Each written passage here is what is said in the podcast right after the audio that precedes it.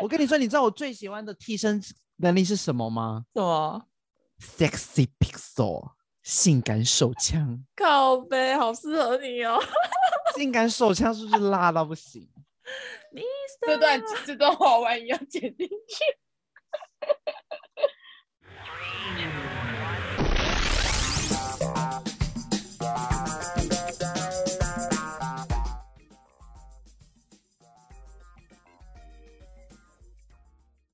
你现在收听的是《嘿，怎么了吗？》大家早安，我是 Chris，我是菲菲，我是你爸。完了，哎、欸，没关系，还是有接到的。啊，我们今天要聊什么主题呢？我们今天要来回顾二零二一年我们三个人心目中的年度戏剧排行榜啊，那只有前三名。好，那那谁要先开始？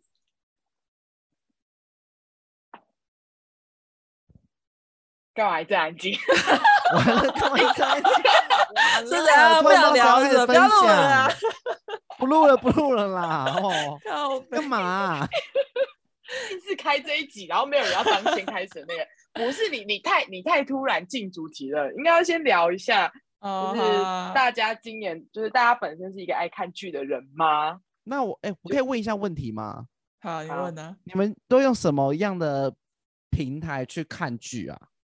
哦，这题我觉得蛮不错的，因为我觉得近年来的就是线上串流平台真是越来越多了，而且也非常方便。那我觉得呼吁大家一下，还是要支持正版啊。所以我大致上都是用 Netflix 跟那个 Disney Plus 来看。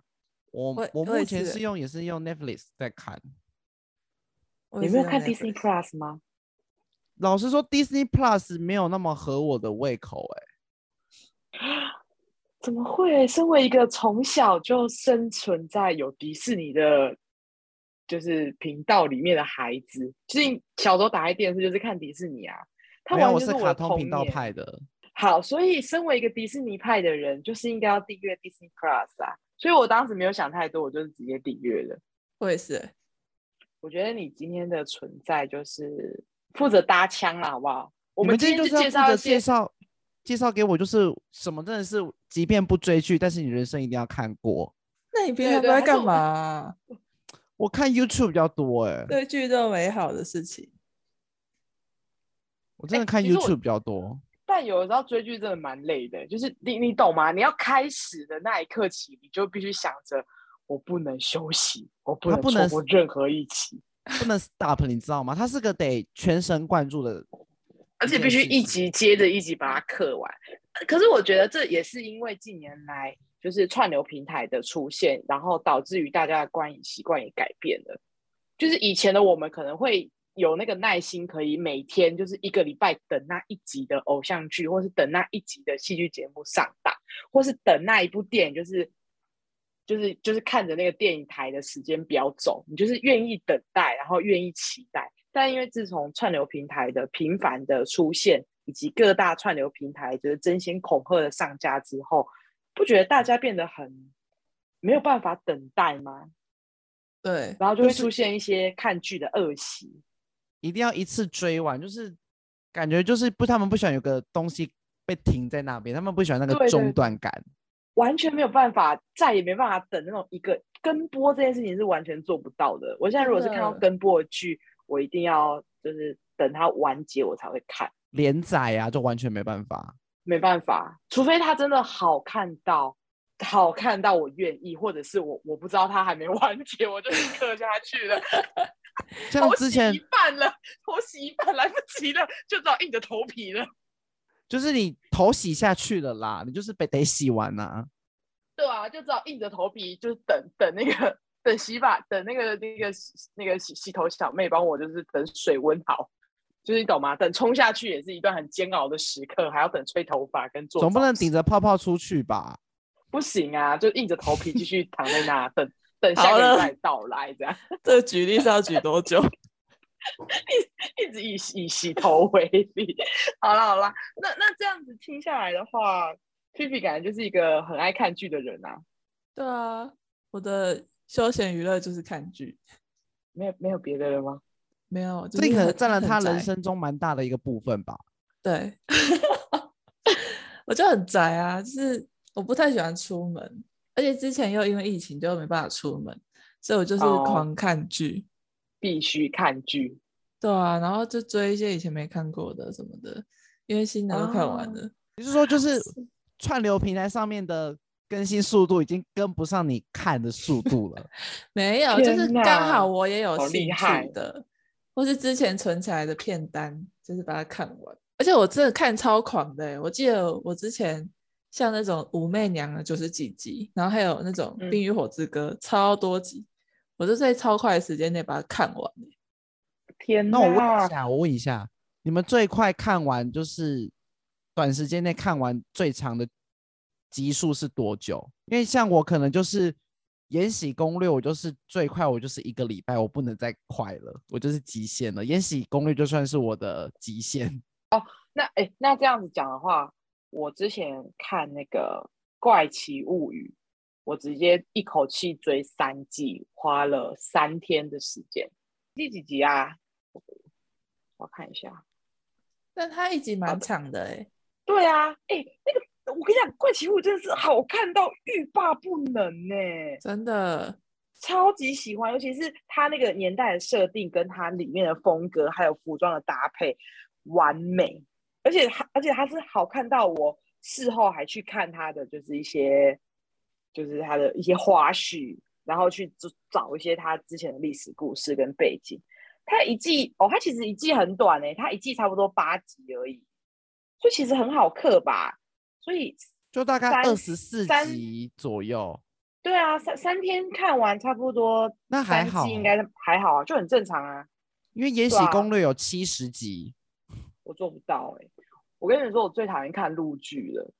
为什么？我真的太长了，我没有那个耐心，一口气，我真的没有办法看像那种九武媚娘九十集哦。那你比较喜欢看《如懿传》？《如懿传》我也不行，古装剧本身就不是很合我胃口，加上它的那个播放的时就集数又长的要死，所以我我看不下去，我会觉得我我。就是你们也知道我的习惯，就是我要看，我就是要赶快的把它看完，因为我会迫不及待想要追下一集。可是这样就会大大的影响我的生活作息，所以我个人是不太碰陆剧的哦。除了《杉杉来了》，就《杉杉来了》，我会不断的去回放。除此之外的剧，我大致上不太会看，或是那种很可爱那种傻白甜、不太需要动脑的剧，我也会看。哦，《以家人之名》我会看，可是那个集数。哦那个集数没有到宫廷剧，就是一次可能就是要八九十集起跳的，就就就还可以。那身为就是一个我就是不常追剧的一个人，《延禧攻略》跟《如懿传》算是我近年来就是短期有，就是算是比较长的集数，我把它看完的。那你们平常看剧的品味大概都是怎样的路线？呃，我先分享我的好了，就是因为我真的没有办法看长剧，所以我大致上会喜欢。就是呃，韩剧还可以接受，大概十二集至十六集的韩剧都是可以接受的范畴。那不然就是我喜欢看电影，再不然就是我真的要非常的推荐大家，就是 Netflix 上面其实出了蛮多小短剧的，就大致上来说，它可能会运用六七集甚至是四集的时间，就把一个短篇的故事讲完。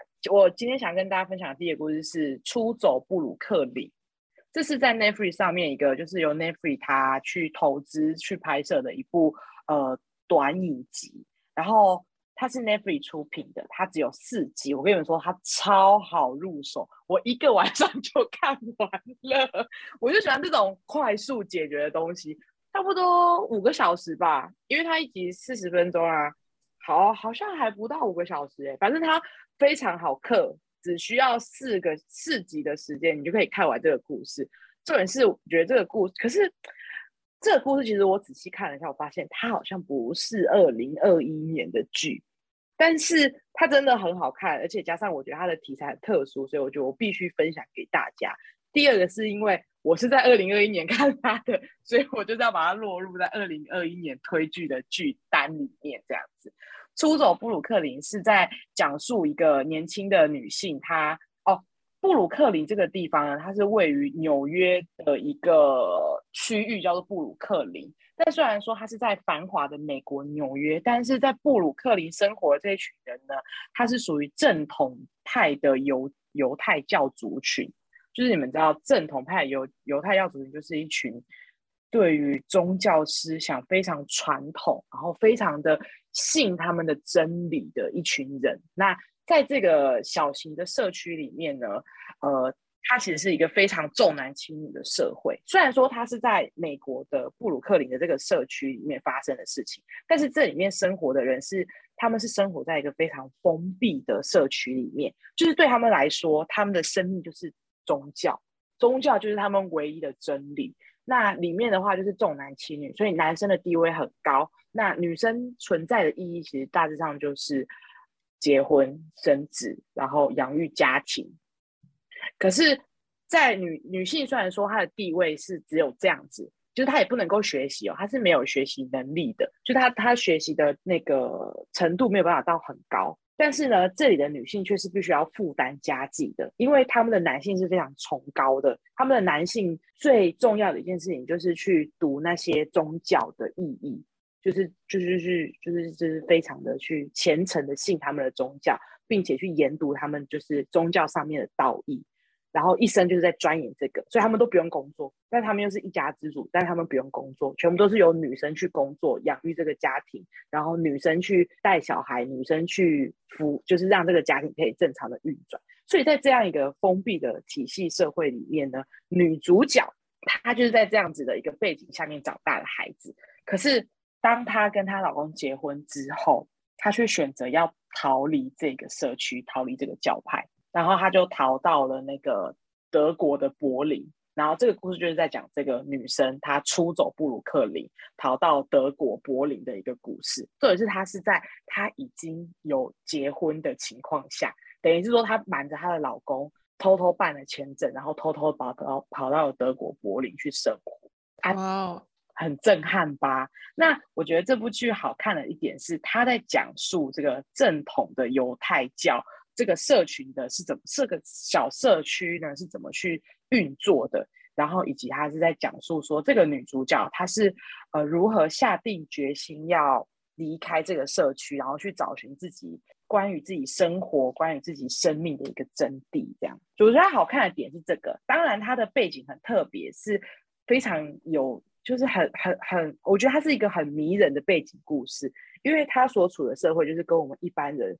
世俗认识的社会完全不同，那他要在这样一个封闭的社会里面，如何去找寻自己，然后决定要做这个有一点点算是抛家弃子的动作，离开这个社区。他在这个正统的犹太教社会里面，竟然敢抛家弃子离开，其实对他来说，对他的婚姻来说，根本就是死路一条。但他还是决定要做这件事情，所以我就觉得非常的好看。而且它里面可以说是非常百分之百，我觉得将近百分之八十的还原了犹太教主的真实生活。只有四集哦，只有四集，很短哎。那你讲成这样，感觉很像好几集，感觉是就是大概二十几集吧，纪录片。对，哎、欸，你会很好奇，你看到第三集的时候，你就想说下一集要完结，它要怎么收尾？很厉害，而且它就是在讲。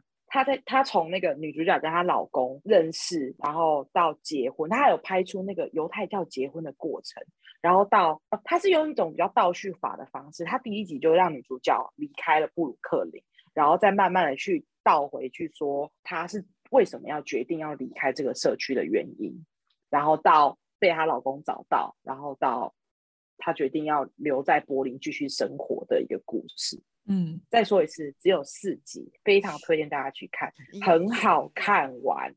好，你们在看任何的剧啊、电影啊，你们会是会容易察觉到彩彩蛋这个东西吗？应该是会看到几个会有感觉，就是当你当你们就是你们还没看到任何的，就是可能人家有看过的心得啊，或者是影评啊，或者是一些公关的稿子之前，你们会光纯看。就可以知道说有哪几个地方是彩蛋吗？哦，如果是迪士尼的迪士尼的系列，我可以，就是你要很熟悉。我本人就是完全没有办法。也没关系啊，这样子每一部戏对你来说都是一个新的故事，而且我很容易忘记就是他在演什么，也不错啊。这样你每一次看都是一个新的故事，是这样吗？好啊，这样够安慰吧？不然，因为有些人就会说说你就是出了可能出了戏院或干嘛，说哎，那你有看到刚刚的那个什么什么什么吗？我说啊，刚刚那个有什么吗？我刚刚看哪一部啊？就是我，我有认真在看，因为我是看那种看电影啊、看剧不会睡觉的人。我就是我有在看，但是我就是可能不够敏锐。哦，那怎么办？完全不知道怎么办。你要加油检讨啊！可是可能跟我平常看的东西有差有关系吧？怎么说？因为我个人平常就是对于戏剧啊、电影这种东西，我就是比较没有什么感觉，我比较喜欢看真人秀。哦，实境秀那种，你是说什么 什么在煮饭的那个吗？对，千金地狱啊，食厨吗？或或者是你们知道第四台有一个频道叫旅游生活频道吗？嗯，然后你喜欢那个是不是？跟你说，里面的每个实境秀跟真人节目我都超爱看，譬如什么绝壮师专伸展台啊，还有以前大家就是都有听过的超级名模生死斗那类的。我反而没有很喜欢看这种东西。我很爱看这种东西耶。那欲罢不能，你应该很爱吧？欲罢不能，我就是赞 赞。我也有看，我也有看。我只能说，我有看双层公寓啊，那些其实就是我平常会看的东西。可是，那你觉得那些是真的吗？那些一定是有一些脚本啦，就是真真假假、穿穿插插。可是你会觉得嘛，就是知道他爱是真的吧？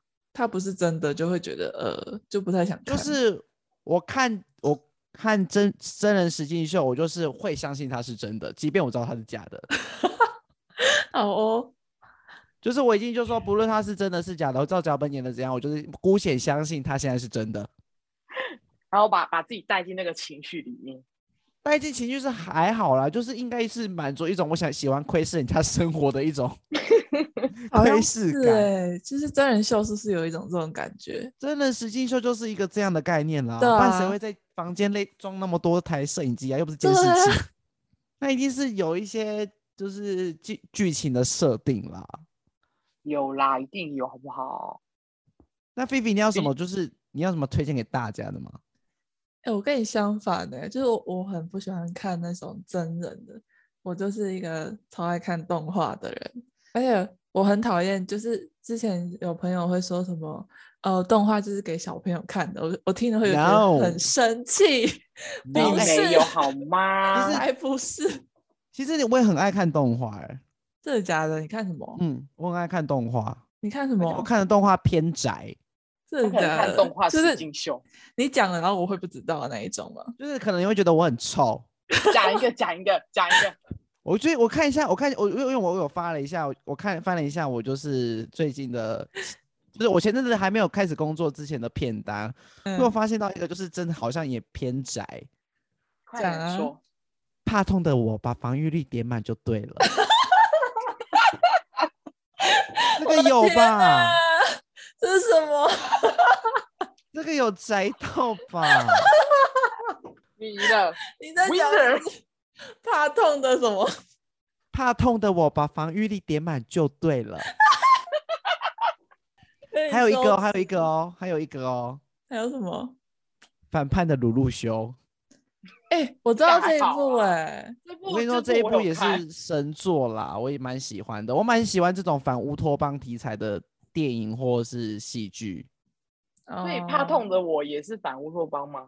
呃，他就是在一个网络世界里面，一样你要这样说，其实也算。刀剑神域看吗？刀剑神域看了，它就是题材跟刀剑神域域有点类似的作品，只是它很短篇，大概十二集。哦，你说怕痛的我只有十二集？对，你知道为什么他会这样这样取名字吗？为什么？因为女主角她就是进到网络游戏里面，她要选择一个角色扮演嘛，对不对？嗯嗯。那你们以前你们玩过游戏，应该就知道，就是角色有所谓的能力值这个东西，嗯，就可能我会点敏捷、点力量之类的。他把他所有的能力点都点到了防御力。对，就是这个名字。他可能他可能没有任何攻击力，他就是硬到不行。但是，对他就是很坦，就是坦克一一块。冲锋者，冲锋者，就是他被人家打，他都不会痛。对，就是那种一个概念，那够窄了吧？好虐哦，这个人还不错。然后我还翻到了，今年我有一个比较喜欢的是，也是，可是也是实境秀，哎。你们应该不会觉得很荒谬？我以为你在说动画，因为我们刚刚才刚进入动漫这一块，然后你给我直接转回实境秀。我想说，这样就因为反正我也没看什么东西啊，我就一次把它讲一讲好了。好，好的，就是我下一个看的是那个《璀璨帝国》啊哦，你们有看过？你们有看过《疯狂亚洲富豪》吗？有点类似那种剧情，《璀璨帝国》就是一群炫炫富的炫富实境秀，炫富的对，好扯哦，哎。我有看呢、欸，但我看一两集我就受不了了。就是就是简单来说，就是在炫富啦。这样讲是没有错。对啊，那他让你他让你想继续看下去的原因是什么？就可以看看有钱人有多荒谬啊！窥视有钱人的生活，就你想象的有钱，不是我想象的有钱。那他有任何一丝就是可能，例如有钱其实也是蛮痛苦的这个真理放在里面吗？呃，其实也还好。好，那他就认识一个纯炫富的节目、欸，哎，好荒唐、哦。就是哦，有啦，里面有提到两个比较沉重的议题，就是里面有两个，有两个两位主角们，他们有在追求自己的身世。对，里面有个男生，他就是他算是被领养的，嗯，他是亚洲人，但是他父母都是白人。然后他想要去，因为他是被领养的小孩嘛，他想要去找说，哎，他的生母啊、生父啊，就是他里面有带出这一段剧情，也不是单单完完全全就是炫富。孩子，我觉得这种时候就不要知道吧。白人父母超有钱，不好吗？而且，哎，重点是那个父母，那个那个，哎，我说找父母的那个男生，他不是特别有钱，他只是长得特别帅，然后认识了一群很有钱的朋友。哦，那他那他有钱去找父母吗？他就是他后来就是他就是模特，长得很好看啊，相对也是有一定的收入。哦。对，我就是看这么肤浅的东西，难怪你不会发现所谓的彩蛋，因为这种节目根本就没有彩蛋可言呐、啊。就是没有啊，就是我很难发现一些细节，这可能是我没有走影视产业的原因，可能不太适合吧。你对看剧真的蛮无感的。对，我看剧真的是蛮无感的，就是没有什么。对，就是嘛，怎么了？你不会在里面就是得到一些。呃，感动或者是觉得很冲击吗？对、啊，也是有，但是我跟你说，就是不能太深沉。那你要怎样才能打动你啊？就是我跟你说，他的他的那种，他想要传达出的这个理念，不能埋得太深太隐晦。那那那你可以去看《国王排名》，还蛮浅显易懂又好看，需要又像那种直球对决，我需要直球对决。好，那那你不能看《国王排名》，再推荐另外一部。P P 推荐一部给他。推推。啊，《国王排名》真的很好看。我看得懂吗？你看得懂，而且你你会很揪心。《国王排名》是我一个郭姓好友推荐给我的，他在推荐给我的时候，我还就是就是蛮鄙视，我说好，我不要看这个，因为我对我觉得他的画风没有很得我心。可是殊不知，欸，等一下，我先讲下去之后不得了。真的不要为因为画风觉得没有很 catch 到就不看，不能有先入为主的观念啦。对，因为我我之前就是因为画风就没有就没有看很多剧，但是我就是看了之后觉得，干，他怎么没有找你看呢？后悔了，后悔了。对啊，后悔了。哎、欸，国王排名真的很好看哎、欸，真的很好看。它虽然是近期才推出的片，但是它已经荣获我觉得二零二一必看剧了。就是非常感谢我的郭姓好友有把这一部动画就推荐给我，而且我已经开始看漫画了，因为他动画，哎，他动画还在跟播，所以就是这个就是标准的头洗下去来不及了。没错，好，我会认真去看看他，然后再写信的报告给两位，好不好？可以，可以。先跟你，先跟你，先跟你那个简单科普一下国王排名好了，就是国王排名是进击的巨人制作团队。做出来的最新一期的动画，完了，进击的巨人就是因为画风我才不看他的。为什么？哎、就像我说的嘛，我，我就是个蛮表面肤浅的人，我喜欢看漂亮的东西呀、啊。所以技能满点那个很漂亮啊，就是可爱可爱的。那你会喜欢国王排名？因为国王排名蛮可爱的，超可爱，他的画风很可爱。然后他这个故事是在讲述说，呃，这个世界观就是以，就是就是它里面有很多个国家，然后它的世界观就是讲述每个国家都是靠着。就是可能呃人民数啊，然后就是打斗的成绩，然后国王的力量，就是国王如果很厉害的话，你们的国王排名很前面啊。如果可能你你你你还蛮逊的，你可能就在很后面这样子来做一个国家的排名这样子。然后每一个国王就是为了追求强大，就是希望他可以排在所谓的排名的顶端，因为越前面的。排名越前面的国家，它的呃，就是整个国家的风气就是会越强大，就是它的国力鼎盛。是的，没有错。然后，但是呢，这部戏呢，就是在讲述说，呃，主角叫做波吉，波吉很可爱，波吉是男主角。波吉呢是这个国王的大儿子，然后他的爸妈都是巨人，就是巨人国的巨人。然后他爸超屌，超厉害，是一个非常厉害的国王，叫做博斯国的。波斯国王这样子，可是波吉却是一个非常娇小可爱，然后不会说话的聋哑人士，然后就手无缚鸡之力，连剑都举不起来，就是完全不像是下一任的王位接就是继承人的样子。但是你就会觉得，你就会觉得非常的反差，就是他爸妈超级巨大，是个巨人国的巨人，那为什么他却生出了这个超级小不点的一个小孩呢？然后就是故事就由此而展开，就是波吉就是被大家都看不起，就觉得他很逊，他不适合当下一任的国王。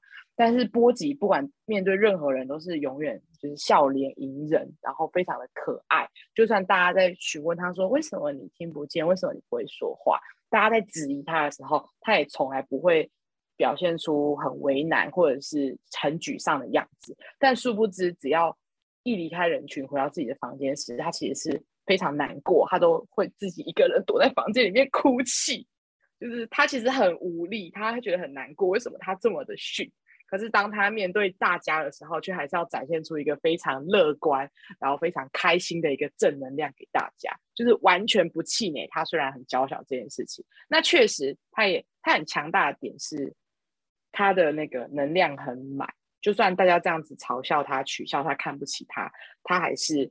坚信他可以成为这个国家的下一任国王，然后就是由此开始，慢慢的去讲述波吉成为国王的过程。这虽然说他的画风很像一个童话童书的画风，然后波吉也很可爱，但其实它里面是在讲述关于人性也有讲到，然后一个人的价值也有讲到，反正他讲到蛮多面向的，就是他他并不是你表面上面看到的那么。简单，就只是单纯觉得波奇很可爱而已。他在讲述这个男孩成长的过程，超级好看，推荐大家去看。就，就感性的人看，应该会一直很想哭。哎、欸，我是冷血动物、欸。那那你会喜欢猎奇的部分？猎奇的部分吗？对。而且你会发现，虽然大家都在嘲笑波奇，但是哦，因为因为它毕竟是一个国家，所以里面就是会有一些就是阶级的制度。就是可能会有骑士啊，然后呃总理大臣等等之类的一些，呃里面有国王很信任的一些宰相跟一些侍卫这样子。就当大家觉得大家都不看好波吉的时候，但其实很多人其实是在默默的帮助波吉去让他更成长、更茁壮。而且当你们发现波吉为什么为什么两个巨人会生出一个小小孩的时候，你一定会很好奇，然后这就是这就会带出后面的故事，就是为什么波吉不是巨人的原因。然后你就会发现，天哪，太黑暗了吧！然后你就会觉得很猎奇。但我觉得他就是一个对比，就是一个他身体很弱小，可是他的心智很强大，就是一个励志的故事。对，偏励志。对，偏励志。OK，偏励志的故事，然后又可爱。但是，对，但是我我要澄清一件事情，但是又猎奇，又猎奇。对，我要澄清一件事情，就是虽然我都只看，就是那种比较不能说是肤浅，可能就是比较外在的东西，但是我是会去研究他们的服化，哎，哦，服装，就是我会，他们我会看的剧，真正吸引我的都是他们的服装跟化妆。这三个地方。那你有看茶金吗？我有听过，但我还没有看。他有在我的就是预选名单里片单里面，但是我就没有时间去看。就像我有时候会看沙丘吧，沙丘有看到、啊、沙丘那一套正装真的好漂亮，是不是？沙丘会让你忍不住一。我跟你说，那一套男主角那一套就是所谓的稳中带骚。干嘛这样说他？稳中带骚啊！我跟你说，真正的男人就是要稳中带骚。什么啦？我觉得是因为甜茶本身真的是魅力度很高，然后他又在里面演这样一个落难王子的故事，对，他就是个落魄王子的一个故事，但是他本身人生就很吸引人啊。对，只要搭配剧都是在看，都是在看服装，我都在看服化颜色，比起剧情这种。对，我会更关注在他的美术啊、服化啊。哦，就像呃前几年不是很流行一个叫做传中国传统色嘛，跟《延禧攻略》刚出来的时候。你说莫兰迪吗？嗯，它我跟你说，莫兰迪色跟中国传统色又有一些不一样的差异，它的色调又不太一样，中国传统色又更深沉一点。真假啊？真的，而且应用到我现在在做简报的时候啊，我已经不太会用就是市面上传统的色票了。我有自我有一个自行的，就是中国传统色的一个色票。这很专业，直接把影剧套用在日常的工作上面。对，就是我跟你说，我做的简报的配色，目前没有一个人说，就甚至会有人来跟我说，哎，你那个颜色是哪里找的？中国传统色不会都是正色，是偏色。哎，如果像你很喜欢色调很漂亮，或是服装很漂亮的后翼弃兵，你喜欢吗？后翼弃兵我爱到不行，他的而且他的女主角，女主角就就够了，就对她就是有个整。可是我觉得对她有个缺点呢，她已经被定型了。哦，她后来又演了一出电影，我就没有那么有有兴趣，就就很像她在后裔弃兵的样子啊，有一点可惜。但是那但是后裔弃兵真的很适合她。那我有那我再说一个案例，嗯、丹麦女孩。哦，你们看她在演《怪兽与他们的产地》的时候，你不会一直联想到丹麦女孩吗？我会，我老实说，我不会。她那时候给我，她第一次看丹麦女孩，给我的印象太冲击了。哦，就是我一直不断在看怪兽的时候，会一直联想到哦，丹麦女孩，丹麦女孩。我在看奇异博士其他的电影，我都会一直觉得他是奇异博士。对，就是有个，就是他某个角色太红了，对，他被角色刻板印象了。对，哈利波特也是啊。哦，对啊，但这样也不能，也不算，也不算坏事。就他有一个很成功的代表作，但是需要扭转到他那个形象。对，哎，我想到，你知道吴谨言吗？哦，我知道，我知道。吴谨言之后去演其他的戏，我怎么看我也不太习惯，因为 魏璎珞这个角色太强了。哎、欸，对啊，就是会一直想到他去演张小鱼的时候，我完全就是没有办法。魏璎珞，你为什么在这？这样吗？对，魏璎珞，令妃娘娘回去了。他感觉想到，我想到一部剧，最近要播续集，那个《艾米丽在巴黎》。对，我跟你说，演的爱的片段。但我很喜欢他的服装，那剧情我还好。剧情就是超讨厌他的剧情，但是偏拔辣，剧剧情就是偏拔辣，对，就是毫无头绪，看一个漂亮的，就是就是有些剧我看剧就是看漂亮的，老实这样说，你要我说我肤浅，其实我也没有没有没有办法反驳，没有啊，我就是这样啊，对不对？而且我而且我必须要说，我真的是非常质疑他。以艾米丽他那样子的拍摄手法，真的可以让他的网红人人气直线上升 吗？他是不是把一些社群行，啊、他把社群行销人员是不是就是塑胶啊？智障哦！我靠，拍个两张。但我觉得艾米丽虽然很漂亮，但她拍出来的照片很普通啊，就是就是很标准的，跟跟巴黎铁塔自拍这个角度，怎么可能会红？你们去看一些西洋的那些好莱坞明星，他们。经营 IG、经营推特是一种，佛一种很随性的，他们也不考虑什么色调，他们也不考虑什么色调排版，blah blah blah，就是拍。好，那我们错了，艾米丽会红应该是有道理的，因为毕竟这部戏也不是给台湾人看的，而且你们知道艾蜜莉全国的人看的，你们知道艾米丽这出戏那时候在画面的呈现的时候，有很大的一部分是为了让观众打卡上传吗？什么意思？他有他有些。画面是设计过的，他的行销手法有一个是这个，就是要让我们打卡，说，哎，我在看《艾米丽在巴黎》，因为他的场景都设计的很好看。哦，我懂。对，他是为他是有一个这样的一个用意，他想要创造一个社群的行销，他就是要创造，他就是创造出社群的以，以这个点。对，作为一个社群行销的一个发现，现在很多影集跟电影都会这样子行销啊。我跟你说，靠粉丝去传播是最省行销预算的一个方式。对啊，也是主动传播。对，自主传播就是比起你砸再多的广告都还要有用。真的，嗯。那菲菲，你还有什么想要推荐给我？就是我这个看剧 男人，我这个今年一定得追的。我可以讲一个，就是我很我今年看到我很喜欢的。一部它算是欧美的动画，然后因为我本来就很喜欢看欧美的动画，我就很喜欢那个像《探险活宝》，然后《天兵公园》啊，《Rick and Rick and Morty》。哎，对，你跟我一样都是急推《Rick and Morty》。你们我们都是那个哎，卡通频道派的《阿甘妙世界》。哎，《阿甘妙世界》很好看哎，《阿甘妙世界》好好看到不行哦。反正我就很喜欢这种的。然后呢，我有一天就突然看到。那个 Netflix 推荐《太空中介》，我想说，嗯，太空的题材的卡通好像比较少见，我就点进来看一下。我靠，一看这真是不得了，超爆好看！太空什么？太空中介 Final Space。哦，我看到了，超好看。他就是在讲一个一个男主角，他叫 Gary，然后他就是在太空服刑，就是他犯了一个小罪，小罪。好对，然后感觉卡通片好像也不能犯什么大罪哦。对，然后反正他就是被关在太空的一个太空舱，算太空舱还是太空船里面，然后他就是每天就做一些很嗯、呃、很固定的工作啊，打扫什么之类的。然后就是在他的服刑的最后几天的时候，好像就遇到一个什么，反正就是在讲他在太空遇到的一些人，然后一些冒险。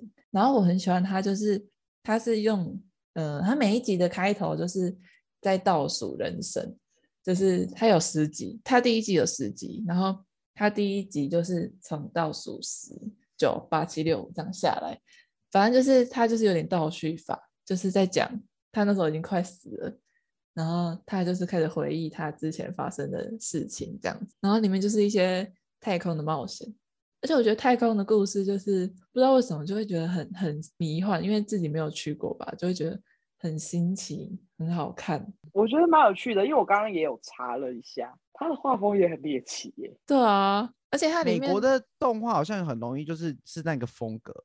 对，我觉得就是色彩很饱和，然后有点怪异，但剧情超厉害这样子。对，哎，它其实它越到后面啊，其实有点黑暗。会看的心情有点沉重，就是嗯，你没有看马南波杰克吗？没有，但我知道马南，就是马南也是看到最后会有一点心里会很沉重的感觉。